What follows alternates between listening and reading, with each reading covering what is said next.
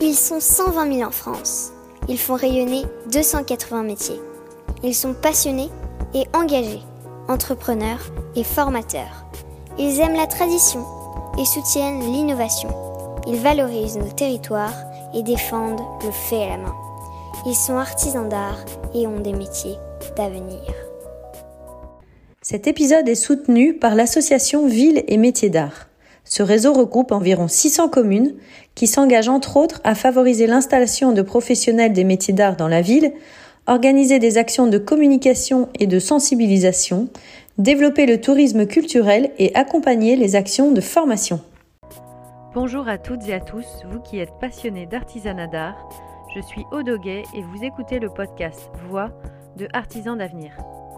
Avec Philippe Azet, nous avons créé Artisans d'avenir pour que l'artisanat d'art fasse de nouveau partie de notre quotidien. Nous accompagnons les artisans d'art et futurs artisans dans la construction de leurs projets, de l'orientation au développement de leur entreprise. C'est pourquoi nous invitons des artisans d'art à nous faire découvrir leurs réussites, leurs erreurs, leurs astuces de tous les jours et leurs défis de toute une vie. Un dialogue en toute transparence pour que l'aventure entrepreneuriale des uns puisse éclairer et inspirer celle des autres. Pour vous inscrire à nos événements ou pour suivre notre actualité, nos entretiens, nos témoignages écrits, nos ateliers de mentorat, abonnez-vous à nos pages Artisans d'avenir sur Instagram, Facebook et LinkedIn. Aujourd'hui, vous écoutez l'échange qui a eu lieu lors de l'événement où nous avons accueilli Alix de Pont-Rénis au micro de Magali Perruchini, auteur du livre Nouveaux artisans et du blog Les mains baladeuses.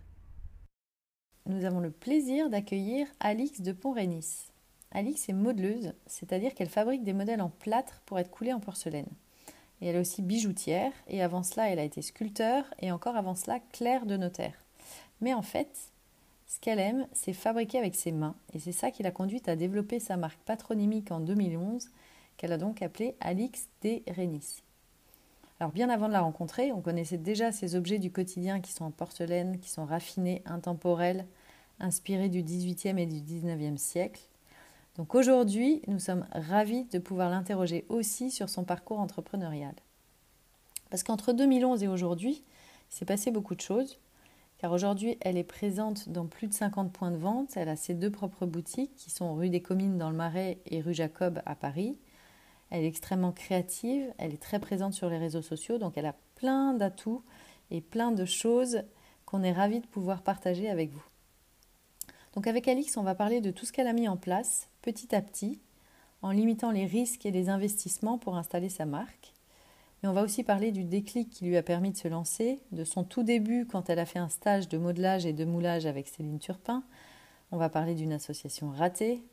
En fait, on va parler de son histoire, parce que finalement, ce n'est pas un hasard si sa marque porte son nom.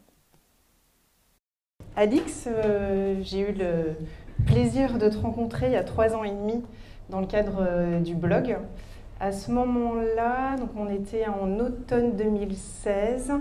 Ça faisait 6-7 mois que tu avais ouvert ta première boutique. Oui. oui. Aujourd'hui, tu en es à la deuxième boutique, donc rive gauche, rue Jacob. La première est euh, rue Comine, rive droite. Euh, tu es artisan modeleuse et entrepreneur. Donc tu crées des objets euh, d'art de la table et de décoration en porcelaine de Limoges, mais aussi des bijoux. Et une des particularités d'Alix, c'est que comme les sinuosités qu'elle dessine sur ses créations, son parcours n'est pas du tout linéaire. Tu as commencé par des études de droit que tu as abandonnées pour devenir sculptrice. Tu as fait ce métier-là pendant cinq ans. Mhm. Ensuite, euh, tu es devenue clerc de notaire, tu as repris tes études de droit, tu es devenue clerc de notaire et tu as même été chef de chantier. Et je me souviens quand on s'était rencontrés pour le livre, tu m'avais dit à un moment donné, trouver ma voie a été une véritable obsession. Mhm. Ma première question, c'est euh, ça a été quoi le déclencheur pour découvrir ta vocation? Alors, déjà bonjour à tous et merci d'être là. Je suis très honorée euh, et j'aime beaucoup parler de ma vie, donc. Euh, mais pour, parce que j'adore ma vie en fait. Je suis ravie de là où, voilà, là où j'en suis et, et c'est vrai que le parcours a été quelquefois très compliqué long, très douloureux à certains moments, enthousiasmant. Et donc euh, voilà, merci en tout cas de m'écouter. et ma voix, effectivement, j'ai mis du temps à la, à la trouver. c'est venu à 35 ans, une fois que j'ai eu mes quatre enfants. C'est peut-être important quand même dans une vie de femme j'ai pu me consacrer à ce que je voulais faire. Euh, j'ai vu des psys, j'ai vu une coach. Et en fait, en, deux ou trois séances de coach, coaching, elle m'a dit en fait, voilà, tu as devant toi une après-midi euh, et tu vas faire ce que tu aimes faire. Alors j'avais déjà toute ma vie derrière moi avec euh, de la sculpture, du notariat que je détestais, le notariat. La sculpture, j'aimais plus du tout non plus. Euh, mais je ne savais pas du tout ce que je voulais faire. Euh, et là, bah, je me dis, bah, ce que j'aime faire, ce que je sais faire, c'est travailler avec mes mains. Donc j'ai pris un bout de terre parce que j'avais encore de la terre, des outils.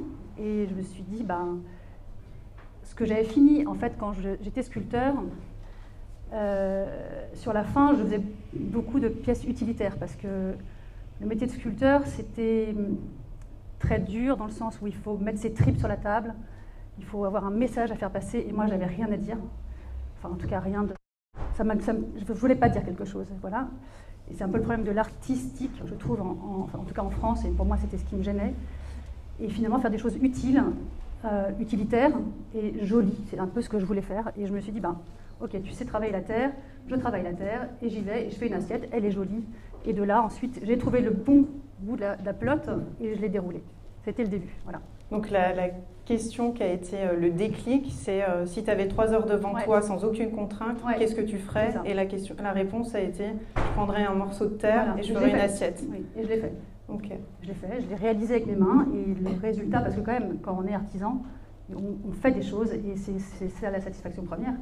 Quand ces choses sont belles, hein, enfin, belles à ses propres yeux, bah, c'est l'essentiel. Voilà à ce moment-là, quand tu as eu ce, déclic-là, euh, tu faisais encore ce métier de chef de chantier quand tu as décidé de vraiment te consacrer à l'artisanat, à cet artisanat-là J'avais arrêté, j'avais arrêté chef de chantier, j'étais en, rupture conventionnelle. En fait, j'avais eu mon quatrième enfant euh, en septembre et et j'étais inscrite à l'école Camondo, qui est une école d'architecture d'intérieur. Et en fait, je me suis dit non, je ne vais pas reprendre des études, je n'ai pas le temps, je n'ai pas l'envie. Euh, et donc, euh, donc voilà, donc je, là j'ai vu un coach, voilà, mon, petit dernier avait peut-être deux, deux, mois, enfin, c'était vraiment le, à ce moment-là. Justement, donc tu avais quand même cette expérience de la sculpture, donc tu avais l'expérience de la matière, de, euh, technique, mais comment tu as appris ce métier-là propre à la céramique? Alors sur la fin, quand je faisais de la sculpture, je faisais euh, des moules très moches, euh, des choses, je me débrouillais à peu près, enfin, je savais faire des choses, bon, pas aussi bien qu'aujourd'hui, mais voilà. Donc au début, j'ai appris toute seule, mais vraiment toute seule. voilà. Et puis, euh, au bout de quelques temps, j'ai pu, grâce à mon fournisseur de, matières premières, euh, avoir les coordonnées d'une professeure euh, que j'ai appelée en panique en disant il faut, voilà, il faut absolument que tu m'apprennes à faire des moules, et qui m'a pris une semaine en, cours. Et donc ça m'a aidé, voilà. Et donc j'ai fait une semaine de modelage, moulage avec elle. Du coup, oui, tu t'es formé, parce que je ne sais pas si vous savez quand même, parce que c'est quand même propre, vous n'êtes pas nombreux à être modeleur en France. Euh, non, très peu. Vous savez ce qu'est ce qu'est être modeleur ou modeleuse? Alors, modeleur, euh, le modelage, c'est assez général, mais dans mon métier, ça s'appelle vraiment modeleur, voilà, c'est ça. Et c'est euh, la personne qui, qui fabrique des, des, modèles en, en, plâtre pour la céramique mais la céramique de Limoges, enfin pour la céramique, euh, les pièces qui vont être ensuite produites dans une manufacture en céramique. Euh, voilà, donc c'est ça, c'est quelqu'un qui fabrique le modèle et également le moule par derrière euh, et tout, l'outillage nécessaire à la production des pièces de céramique. Donc tu t'es formé à ce métier-là, à, savoir faire des moules pour pouvoir créer ensuite des objets utilitaires. les, comment ça s'est passé les premier temps, quand tu as décidé vraiment de, te consacrer à ce métier-là, il me semble que tu as commencé euh, chez toi. Est-ce que tu peux nous expliquer les, premiers mois de ton activité? Euh, oui, oui. Donc au début, euh, bah, j'ai pendant, très longtemps travaillé chez moi, pendant, je sais pas, 4 ou 5 ans ouais, chez moi. Alors j'ai de la chance, j'avais une grande maison avec un grand sous-sol qui n'était pas du tout occupé, donc c'était bien. La malchance, c'est qu'il n'y avait pas d'eau courante, donc c'était un peu chiant. Mais bon, on s'est débrouillé et euh, voilà, pendant, pendant donc, quelques années, j'avais l'atelier chez moi au sous-sol, euh, le bureau euh, dans le salon, enfin voilà, on se débrouillait tant, qu'on pouvait. C'est quoi les premières étapes Donc tu es resté 4 ans à travailler de chez toi? Oui. Tu as, créé as fait tes premières collections, ah créations? Si, alors il y, a une étape très importante, c'est que donc, au début, je travaille de chez moi, je fais tout, toute, la, toute la production moi-même parce que euh, j'envisage même pas la sous-traitance. Donc au début, je suis vraiment. Euh, euh, je fais partie d'ailleurs d'un groupement qui s'appelle Atelier d'art de France, c'est ça. dont une des conditions, c'est de garder la production dans son propre atelier. Atelier d'art de France, voilà. Et puis à un moment, je m'aperçois que en fait, bah, si je veux développer mon activité, si je veux pouvoir trouver des revendeurs, pouvoir avoir une activité économique, parce que c'était quand même un peu une obsession de gagner des sous. Enfin, c'est pas que je sois une femme d'argent du tout, mais d'en vivre. Enfin, voilà, au moins. Euh, et je me suis aperçue que bon, bah, ça va être très compliqué si je ne, si fais tout moi-même. Impossible. On a les journées font 24 heures au max. Euh, on a deux mains et on ne peut pas tout faire, à la fois la production et le reste. Donc, euh, donc j'ai dû chercher un sous-traitant en fait, assez vite. Je me suis rendu compte qu'il fallait que je trouve quelqu'un pour, pour la partie sous-traitance. Euh, donc, voilà. C'est ça, donc tu fais les moules, tu continues, tu as, cette activité artisanale-là où tu, tu fais la création, tu conceptualises l'objet, tu fais le moule et ensuite tu l'envoies à, ton fabricant à Limoges pour qu'il coule oui, la matière pour en faire l'objet final. Voilà, j'ai toujours gardé la partie modelage, donc euh, modèle, moule. Euh, le reste, c'est de la production, c'est moins important à mes yeux et, je ne sais pas très bien faire, d'ailleurs ça m'intéresse moins, donc euh, si c'est intéressant, mais voilà. Donc ça c'est une solution que tu as trouvée pour pouvoir faire des économies d'échelle, pour pouvoir gagner du temps. Oui. Euh, les premiers investissements que tu as eu à faire, j'imagine qu'il y avait la matière première, des, des tours ou des... C'est pas très très cher. Alors les premiers investissements, j'ai... Alors, en termes vraiment économiques, j'ai commencé, euh, donc j'avais le chômage, j'avais fait une rupture conventionnelle. Euh, donc j'avais ce revenu, euh, je crois que je gagnais 1500 euros de chômage euh, tous les mois. Et j'avais un mari qui m'aidait aussi beaucoup quand même, puisque lui gagnait sa vie bien. donc mes premiers investissements, je les ai toujours sortis de, mes ventes. C'est-à-dire que très vite, j'ai montré, j'ai vendu, et avec ces, sous que je gagnais, je réinvestissais pour m'acheter ben, un peu de plâtre, un peu de... Voilà, c'était pas très cher, la matière première n'est pas très chère c'est pas la bijouterie où là on, est tout de suite beaucoup plus, plus compliqué. Euh, et j'avais déjà un four puisque j'avais été, mon four de sculpteur, donc j'avais euh, la chance d'avoir ce, four. Euh, voilà. Ensuite, les premiers investissements réels, là c'est un peu plus tard, quand j'ai voulu acheter du stock, et là c'est un autre, autre sujet. Je sais pas si tu vas me demander, mais.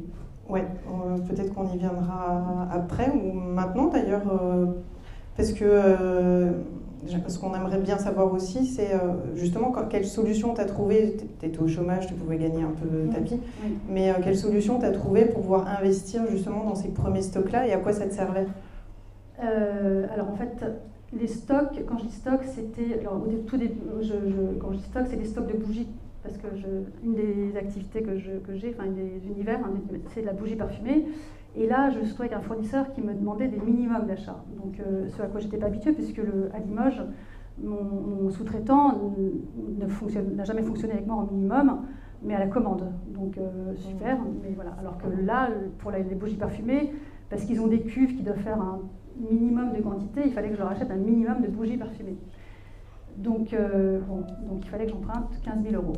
Et là, c'était bah, une autre paire de manches parce que je n'avais jamais fait ça. Et donc je suis là, donc je suis allée voir mon, cher Marie. Il m'a dit bah non. tu vas te débrouiller toute seule. Et j'en ai beaucoup voulu, mais aujourd'hui j'en suis vraiment reconnaissante puisque j'ai, bah, je suis allée voir toute seule le banquier. J'ai fait un business plan. Je ne sais pas comment j'ai pu faire ça parce que je ne savais pas faire, mais j'ai inventé. j'ai regardé des tutos sur YouTube, je sais pas. Et euh, en tout cas, le banquier, ça a marché. Il m'a prêté 15 euh, 000 euros. Et donc j'ai pu acheter mon premier stock de bougies. Voilà. En quoi, ça, en quoi ça t'a aidé euh, justement que ton mari euh, n'accepte pas de t'aider financièrement pour euh, Ah, ses bah, premiers investissements? Bah, déjà parce que ça m'a permis d'aller voir le banquier, qui est quand même un des pivots euh, bah, de notre système économique, malheureusement. Euh, enfin, moi je déteste personnellement, mais. Pardon, il y a peut-être des banquiers dans la salle. ah oui, c'est vrai. ouais. Ah, boum. Oups. Pardon. Pas tous. Euh, donc voilà, donc aller voir les banques et leur demander de l'argent, c'est surtout euh, très intéressant pour euh, la partie, la réalité économique du projet. C'est-à-dire que, évidemment, on veut qu'ils nous prêtent de l'argent, mais ça nous permet de nous confronter à une réalité économique et ça, c'est tellement important. Voilà, on n'est plus dans, une histoire qu'on se raconte, on est dans des chiffres et les chiffres, c'est bête et méchant, mais voilà. Ça parle tout seul et là, on se dit, bon, ok. Ça permet aussi de se, de se sentir professionnel, non Quelque part? Oui, oui, tout à fait, exactement. Oui, oui, et ça donne confiance en soi. C'est-à-dire qu'il y a un moment, on se dit, euh, bah, si lui euh, me prête de l'argent, c'est que, bah, ok, je, je- je vaux, enfin, mon travail mérite qu'on s'y attarde, qu'on le finance, qu'on s'investisse dedans. Et c'est- c'est très gratifiant, oui. Ouais, ouais. Tu disais tout à l'heure que tu avais commencé euh, par euh, euh, te faire connaître, faire vendre, que ça te permettait d'avoir un roulement où tu pouvais acheter tes matières premières. Comment ça a été quoi la stratégie justement pour, pour vendre et pour te faire connaître dans les premiers temps? Bouche à oreille au tout début, une copine qui me dit bah, je fais une vente chez moi avec les copines de l'atelier, ok, donc j'y vais. Et puis ensuite, très vite, c'est surtout les salons professionnels. Donc euh, on en a un qui s'appelle Maison et Objets en, France qui est vraiment bien pour ça, même si euh, je ne le fais plus parce que j'ai plus besoin enfin, voilà, de le faire. Mais euh, au début, j'en avais énormément besoin. Je l'ai fait pendant 12 fois, je l'ai détesté. Mais ça m'a apporté beaucoup, ça m'a apporté beaucoup, beaucoup de, tout un début de réseau qui est un socle fondamental, des revendeurs, des journalistes, des, euh, des particuliers, parce que enfin, tout- toutes sortes d'acteurs en fait, du, du professionnel, et ça c'est très important quoi, de se confronter à ce, au marché. Voilà. Tu as fait ce gros salon-là, il y en avait d'autres qui étaient plus petits, non? Oui, ah oui, pardon. Il y avait des petits salons aussi. Donc ça, c'est pour la partie très professionnelle, pour trouver des revendeurs, pour rencontrer, euh, enfin voilà, toute la partie B2B. Euh, et puis ensuite, je faisais des, des- des- des petits salons. Là, c'était plus pour gagner un peu de cash, parce que c'est toujours bien. Et euh, donc euh, voilà, à l'époque, je ne sais pas si ça existe encore, ça, Filles en aiguille. Hôtel Bohème, euh, et puis voilà, de temps en temps des petits trucs un peu chez les copines, euh, euh, Tassia, euh, qui me parlait de Tassia Non, Voilà, ben, des, voilà, d'autres copines créatrices qui me disent bah, Viens, on fait un truc chez moi et tout. Donc ça permet déjà aussi de, rencontrer des gens toujours, et puis de, de vendre un peu, c'est bien, ça fait un peu de beurre dans les épinards. Et, euh, et puis de vendre son produit, de voir les, le feedback, ça c'est toujours très, très important. Est-ce que tu as mis en place un e-shop assez rapidement?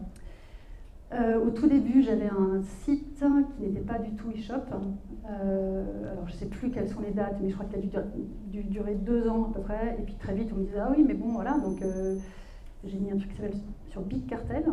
Euh, donc, un e-shop assez succinct, mais bon, voilà, c'était pas mal. Euh, et puis ensuite, on l'a un petit peu plus. On l'a renforcé, on a changé de plateforme. Et voilà. Au bout de combien de temps tu as réussi à générer des ventes euh, assez conséquentes?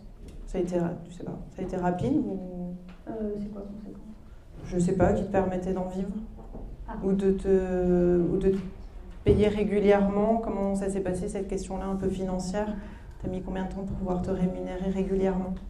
Euh, 4 ans 4-5 ans Avant, tu te, tu te rémunérais pas du tout ou t'avais Non, quand avant c'était, avant c'était, euh, voilà, c'était le, le- des produits, c'était du, du liquide que je, voilà, que j'avais sur ces, ces petites ventes. euh, C'était pas un vrai, c'est pas un vrai salaire récurrent où je sais que tous les mois je vais avoir tant et cette sécurité. Non, il y avait pas, c'était plus voilà un peu de blague par-ci par-là. et- Comment tu as vécu cette période de 4 ans sans avoir euh, de revenus qui te permettaient aussi euh, de te sentir peut-être à la fois professionnel et puis d'avoir une place aussi dans le foyer peut-être?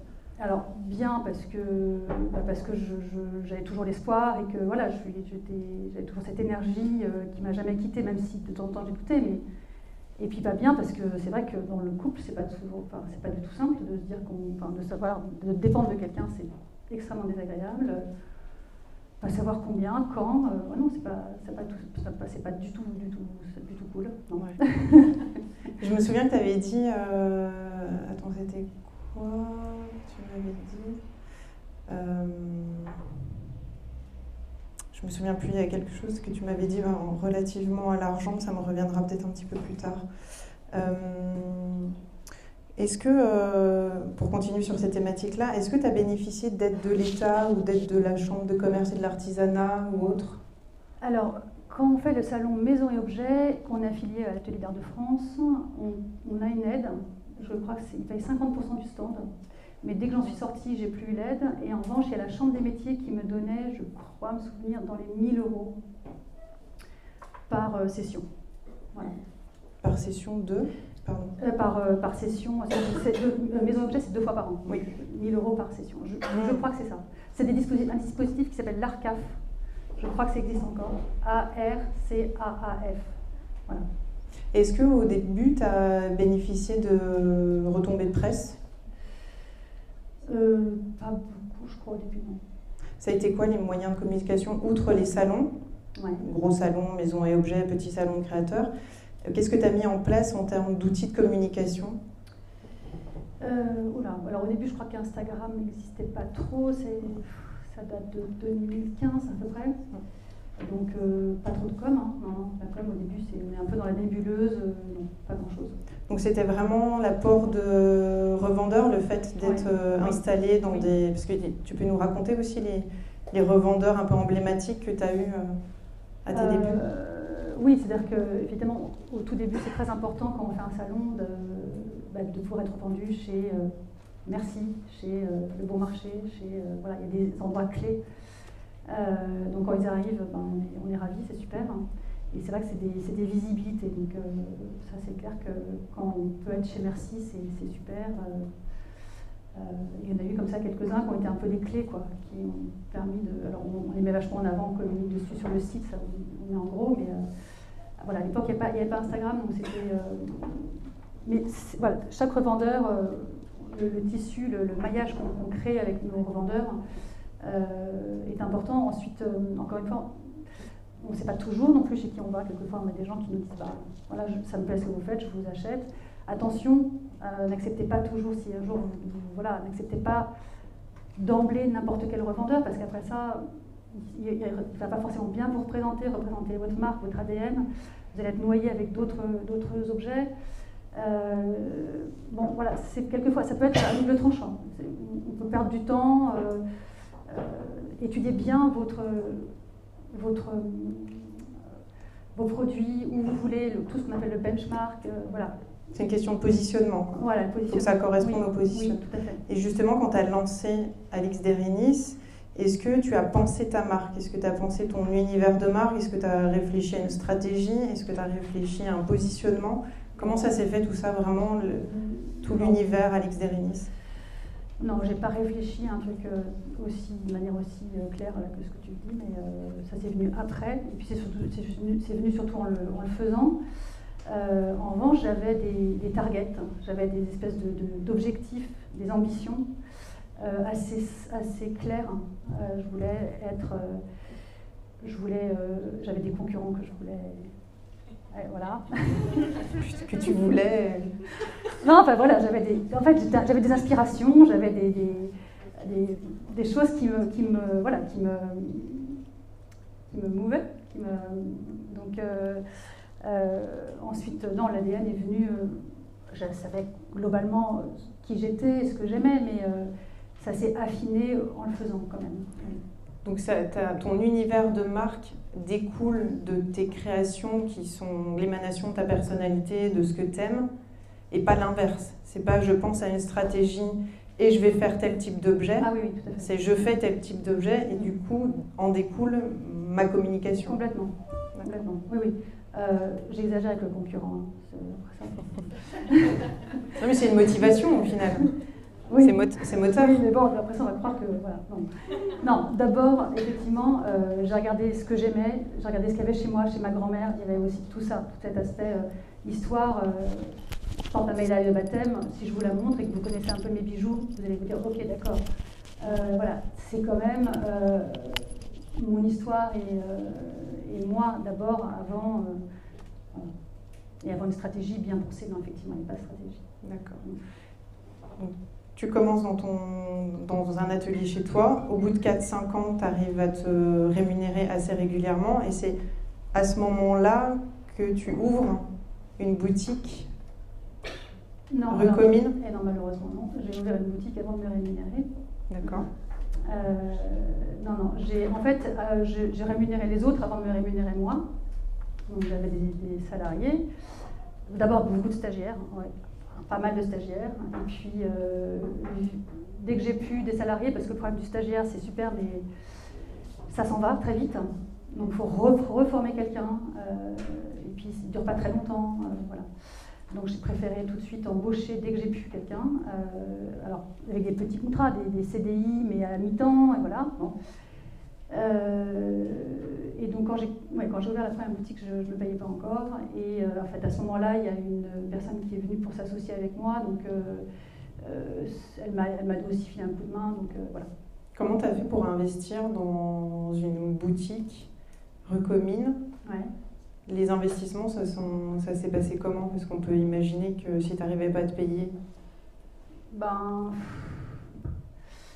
les investissements, c'est pareil, c'est la banque. C'est la banque ouais. Et comment tu as fait pour prouver euh, la viabilité de, de ce projet?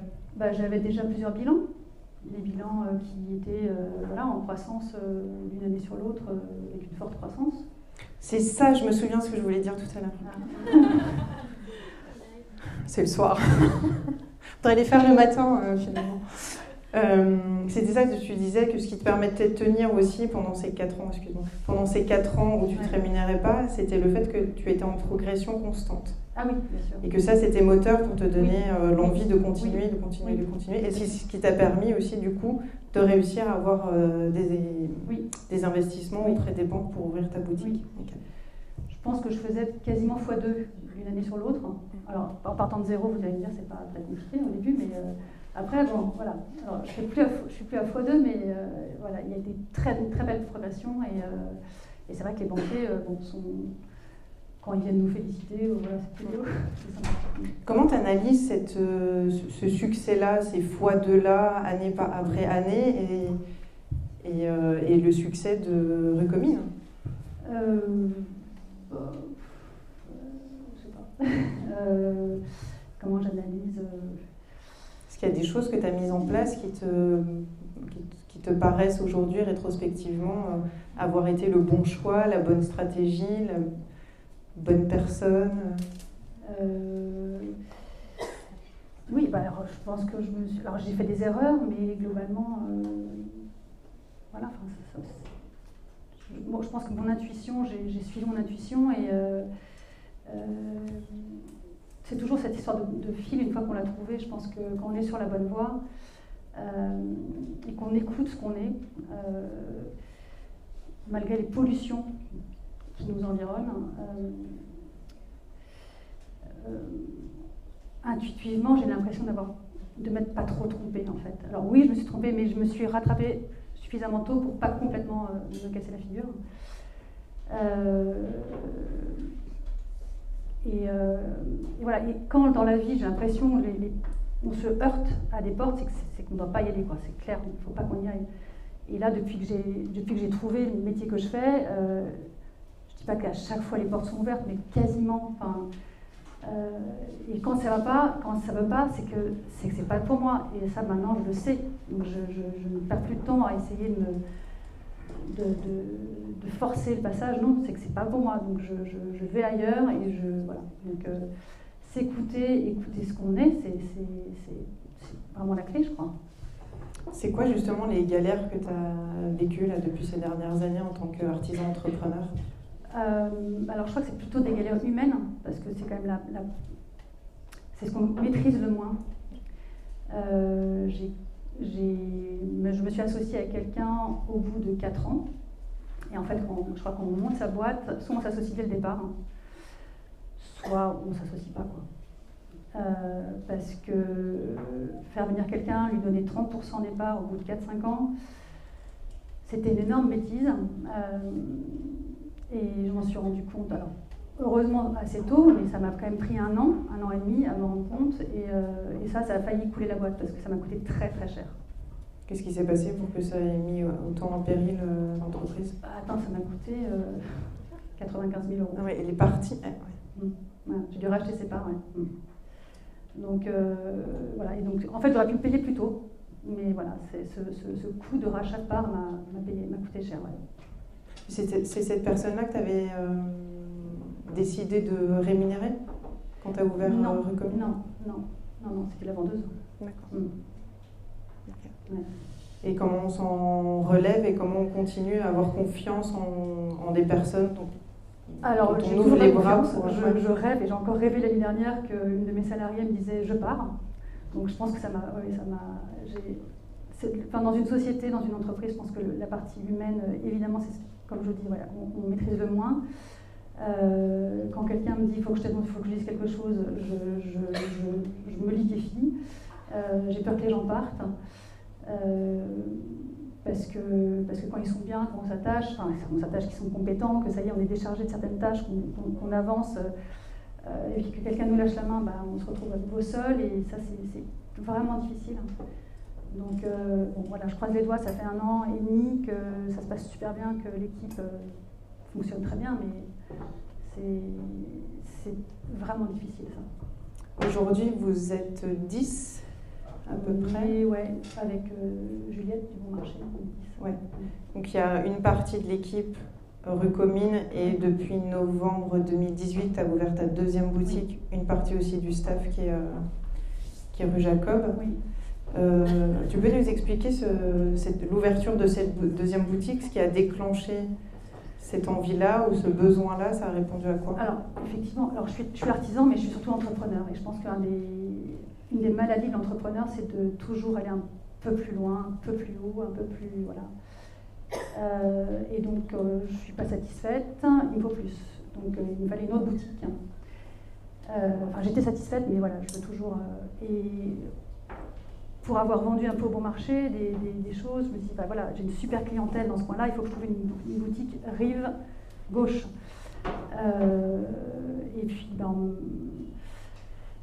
voilà, là j'en visite une première, euh, ça marche pas.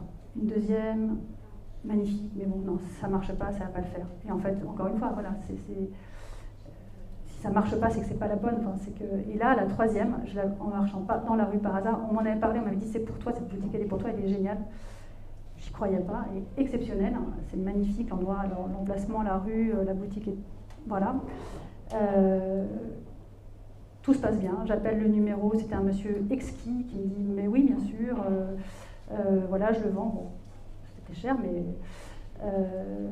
finalement, c'est. Voilà. ensuite, il me dit Mais il faut appeler la mairie de Paris, c'était un local de la CMAS.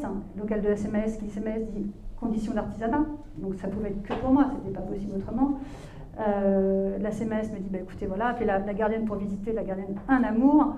Et voilà, en fait, toutes ces choses qui se passent bien, je me dis, mais voilà, c'est ça, c'est le bon feeling. Et de là, en, un mois, j'avais signé, et euh, trois mois plus tard, je rentrais dans cette boutique, et, le lieu est exceptionnel. Quoi. Tu peux nous expliquer ce qu'est la CEMAEST La CEMAEST, c'est une société euh, bon s'en euh, c'est une société qui dépend de la mairie de Paris, à qui la mairie de Paris a donné à, gérer des pieds d'immeubles et des locaux commerciaux avec une vocation artisanale ou culturelle. Donc euh, il y a le Viaduc des il y a euh, pas mal de pieds d'immeubles dans Paris. Voilà, donc beaucoup de librairies peuvent encore aujourd'hui, notamment, vivre grâce à la SMS, puisque leur, fonds de commerce appartient à la SMS. Ils soutiennent le commerce de proximité et l'artisanat. Pardon? Ils soutiennent le commerce de proximité et l'artisanat. Oui. Est-ce qu'on peut, tu disais que tu étais entrepreneur, mm. Euh, est-ce qu'on peut être artisan et entrepreneur, avoir 10 salariés, deux lieux dans Paris, plein d'autres projets, on en parlera tout à l'heure. Euh, est-ce que les deux sont compatibles? Alors, ça dépend des périodes de, de l'entreprise. Depuis 10 ans, il y a des moments où j'ai, pendant un mois, je n'allais pas du tout dans l'atelier, je faisais plus rien du tout. Et puis, il y a des effets un peu de seuil où voilà, on arrive à se restaffer, c'est-à-dire à nouveau des gens qui vont, parce qu'on a à nouveau un peu de sous, on peut embaucher. Et là, on embauche pour faire des choses qui nous empêchent d'aller à l'atelier. Donc, à nouveau, aujourd'hui, je, je, passe, je sais pas, peut-être deux jours entiers dans la semaine à l'atelier, ce, qui est, ce qui est beaucoup.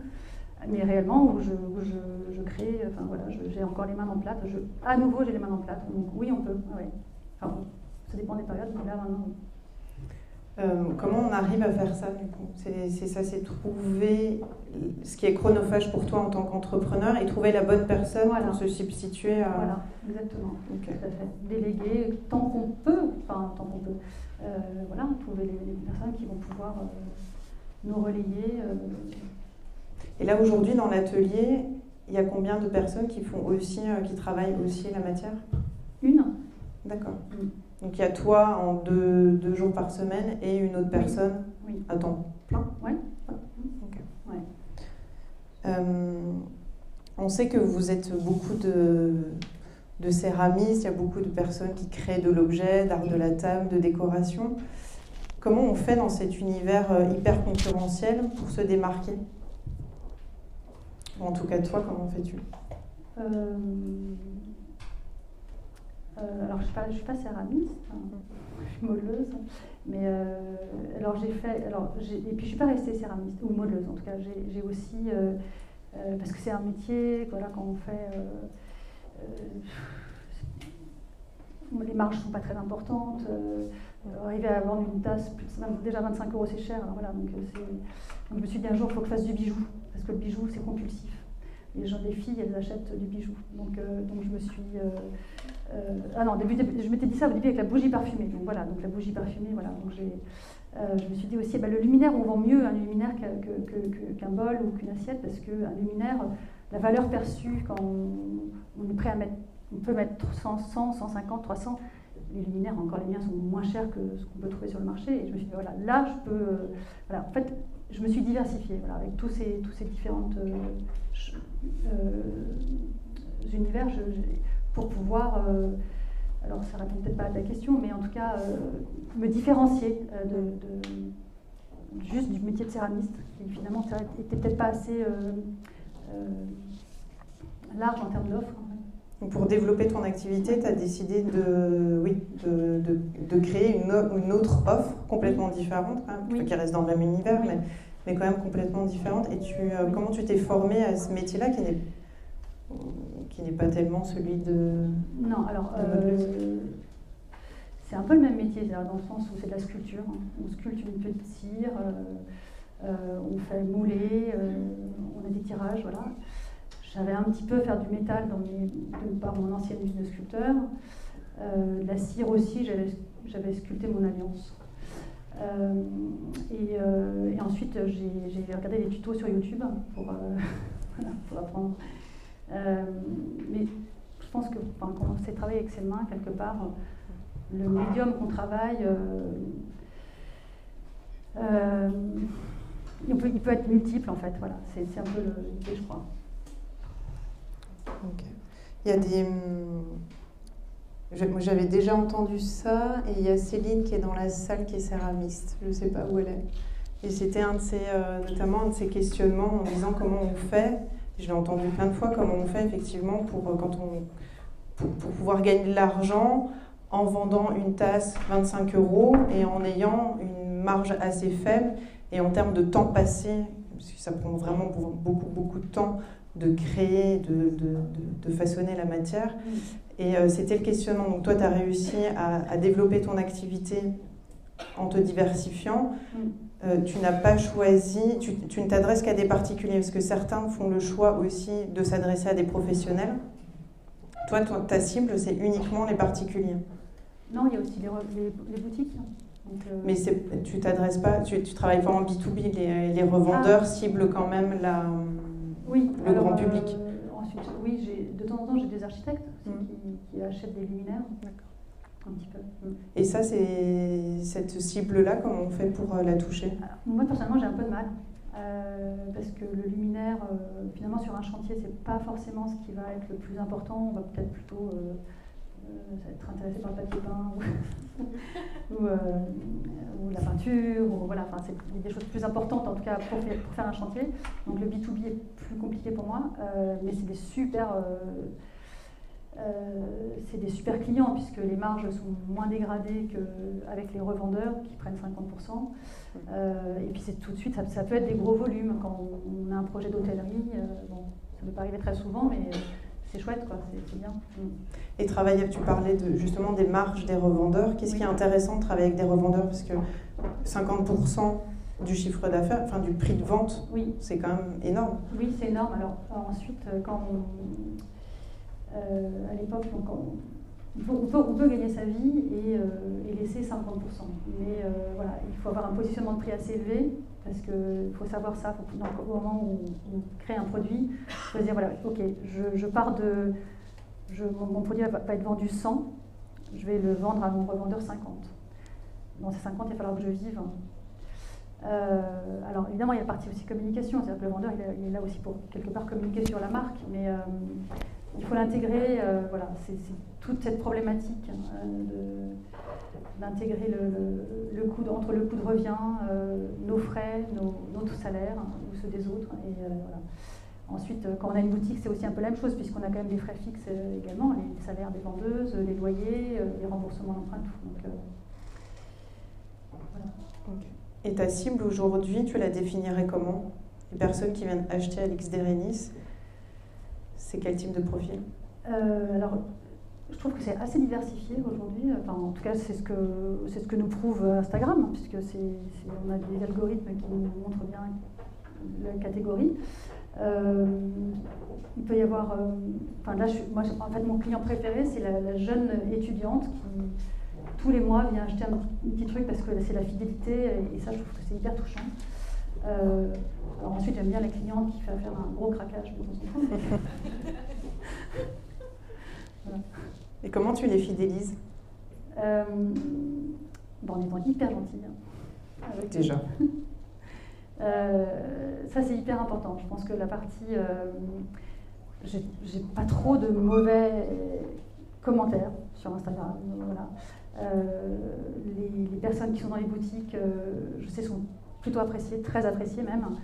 Euh, donc voilà, être à l'écoute des clients, euh, disponible, euh, avoir un service commercial, un sens commercial dans le sens ben voilà, c'est pas grave, on fait tous des erreurs, ben, je vais vous réparer, je vais vous offrir peut-être une pièce. c'est pas grave, parce qu'un client mécontent, ça en parle à 10 personnes, un client content, ça en parler à une. Donc ça, c'est voilà, donc avoir ça en tête. Tu parles beaucoup d'Instagram et tu disais que quand tu avais commencé, Instagram n'existait pas. Quelle part Instagram a dans ta communication aujourd'hui, dans le, dans, le succès de la marque? Bah Je pense que c'est énorme. Enfin, c'est une, viralité qui est, phénoménale. Euh, euh, enfin, je, le vois bien avec euh, d'autres, j'imagine. C'est quelque chose de ça se substitue aux relations presse Ça se substitue pas, non. Ça se substitue, moi je trouve aujourd'hui au salon Maison et Objets. Euh, donc grâce à Instagram, euh, des revendeurs, euh, des gens de contact, hein, des journalistes, enfin bref, voilà, ça, c'est une vitrine, c'est une vitrine. Il ne faut pas hésiter, je crois, à investir dessus, même des sous, parce que bah, malheureusement Instagram, c'est pas voilà, pas des philanthropes. Hein.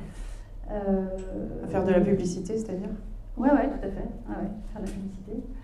Euh, c'est pas, pas dégradant de faire de la publicité. Au début, je trouvais ça très. Euh, j'avais un mépris pour, euh, voilà, pour les, les posts sponsorisés, ce qu'on appelle sponsorisés. Bon, en fait, non, enfin, je veux dire, c'est, normal. Voilà. au tout début, quand on n'a pas beaucoup de followers, il faut se faire connaître. Et ben, voilà. Et puis, ensuite, il y a d'autres stratégies qui varient parce qu'Instagram bouge beaucoup beaucoup les, stratégies de communication sur Instagram. Avant, il, il fallait qu'on arrose les blogueuses, alors les, les Instagrammeuses, donc on leur faisait beaucoup de cadeaux. Et puis finalement, ça ne se fait plus du tout. Enfin, donc voilà, tout ça, ça, bouge beaucoup, puisque Instagram, c'est un média qui est très nouveau. Donc, euh, euh, Qu'est-ce qu'il faut faire du coup aujourd'hui? Je ne sais pas. C'est, pas, si, alors moi en tout cas aujourd'hui, ce que je fais, c'est que je ne fais pas de cadeaux aux Instagrammeuses, euh, sauf à mes amis, mes amis, aux, personnes qui sont euh, avec lesquelles j'ai une communauté très proche. hein. Euh, enfin, avec des liens, avec des, vrais liens, euh, mais ça se compte sur les doigts d'une main, quoi. C'est-à-dire que c'est quasiment des amis. Voilà. Mais voilà, il y a plus. J'ai fait parce que mon bureau de presse m'avait dit voilà, ça c'est pas mal de le faire, ce qu'on appelle des, plus, du, du seeding, ça s'appelle du seeding. Donc voilà, c'est faire des cadeaux à des Instagrammeurs. Bon, voilà, c'est- plus à la mode, en tout cas, c'est pas. En tout cas, tu n'utilises plus ce biais-là. Non. J'ai entendu là dans ta réponse bureau de presse, donc tu travailles quand même avec euh, des, des professionnels. Alors, depuis, depuis la rue Jacob, en fait, depuis que j'ai ouvert la, la boutique de la rue Jacob, hein, parce que je voulais qu'on en parle, je voulais que. euh, et j'avais les, à ce moment-là, j'avais les moyens de payer, parce que c'est c'est cher un bureau de presse. hein. Enfin, euh, le mien coûte 1500 euros. Je vous donne les- tous les chiffres. hein. Par, Euh, par quoi Par encore, opération Par mois Par mois, pardon, par mois. Euh, et encore, il y a plus cher. Voilà. Euh, moi, c'est voilà, enfin, cher, mais bon, ça, ça se passe bien, je suis contente. hein. Voilà, il y a pas de, ils le méritent, hein. il n'y a pas de, de jugement par rapport à, à leur travail. Mais voilà, avant de pouvoir sortir ça pour un bureau de presse, il faut, voilà, faut y aller. Quoi. Ok, mais, mais tu as un bureau de presse qui, qui te suit tous les mois? Oui, tout à fait. Ouais, depuis, rue Jacob, depuis la Oui, rue Jacob, tu voulais. euh, Oui. Et l'objectif, c'était qu'on parle de l'ouverture de ta boutique. Voilà, au tout début, voilà. Donc on, avait pris une mission de six mois euh, sur l'ouverture de la boutique, en se disant, bah voilà, on- comme ça, on va donc un peu en amont et puis un peu euh, quelques mois d'accompagnement après. Et puis, ben, comme elles sont hyper gentilles et puis bonnes commerciales, euh, j'ai renquillé quoi. Voilà. Ok. Euh, tu réponds à la question si tu le souhaites ou, si, ou pas. Enfin, tu, Mm. c'est libre à toi. Je la connais. Il, voilà. Il y a 9 ans, tu as commencé ton activité, 4 ans sans te- 4-5 ans sans te rémunérer, en tout cas pas régulièrement. Je me souviens que sur une, sur une émission de télé, tu avais dit que tu gagnais mieux ta vie aujourd'hui Ah oui. que quand tu étais clerc de notaire. Oui. C'est le cas. Et est-ce que tu veux partager avec euh, le public ici ce soir? Bien tu, bien tu gagnes. Je sais, c'est pas français comme question. C'est mal. Euh, Tu peux donner une fourchette, hein, tu peux dire entre, non, non, non, mais je. entre 2000 et 15 000. Ça nous donne une idée. Non, je ne dis pas aux enfants, mais euh, ça, je peux le dire. Non, je gagne 5 000 euros par mois. Ce que je trouve énorme. Enfin, je Donc tu es même loin de ce que tu gagnais quand tu étais clerc de notaire. deux fois plus. Oui. Deux fois plus. Mais pas très bonne. Ouais. tu parlais tout à l'heure de quand on est entrepreneur et quand on commence l'entrepreneuriat, on se prend au jeu. Et euh, voilà, on est sur un escalier, on a monté la première marche, après on a envie de gravir la deuxième, la troisième, la quatrième. Oui. C'est quoi la prochaine marche que tu as envie de gravir et quelle est ta vision de, euh, d'Alix Derenis, ta marque? Alors, la vision, j'en ai pas. Euh, c'est souvent une question qu'on me pose. Euh, je trouve ça hyper difficile. Voilà. J'ai pas envie de devenir un gros machin, euh, surtout pas. Euh, je veux rester à taille, enfin, ça veut rien dire à taille humaine, mais en tout cas, savoir connaître encore mes clients et tous les gens qui travaillent avec moi et, et pouvoir voilà, garder cette proximité. La prochaine étape, c'est une boutique, une autre. hein, voilà. Où ça? Quoi? Où ça? Lille, normalement. Euh, J'en viens. voilà. Euh, bon, enfin, c'est pas encore signé, donc. euh, Il me semble que tu me disais que c'était. Tu dis qu'il n'y a pas forcément de vision ouais. et que tu travailles plutôt. Tu parlais de l'intuition tout à l'heure assez forte chez toi Ouais.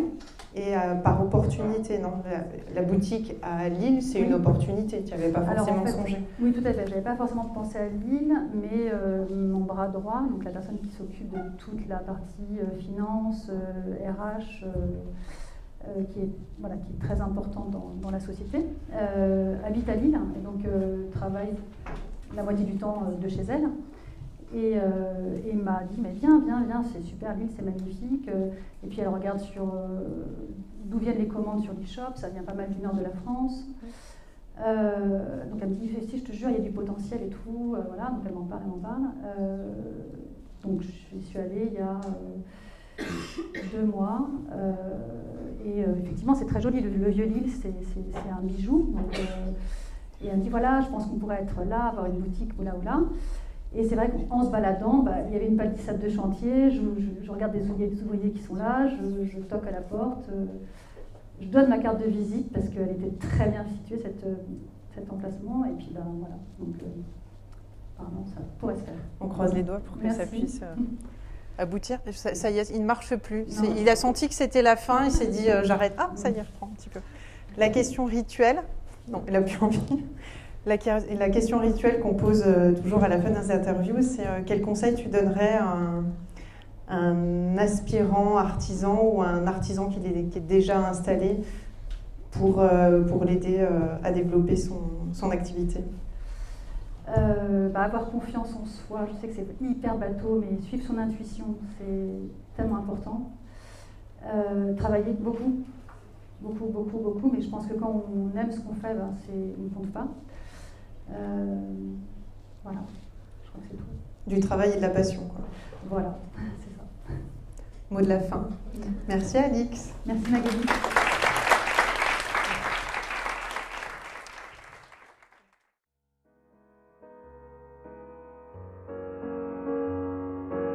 Et voilà, c'est terminé pour aujourd'hui. Nous espérons que vous avez passé un bon moment enrichissant. Si vous voulez nous aider à faire découvrir le podcast et si vous pensez qu'il est nécessaire de faire connaître les parcours des artisans d'art et de leurs entreprises, parlez de nous autour de vous. S'il vous reste maintenant encore 30 petites secondes, notez ce podcast avec 5 étoiles sur la plateforme d'écoute que vous utilisez. Merci et à bientôt pour un nouvel épisode.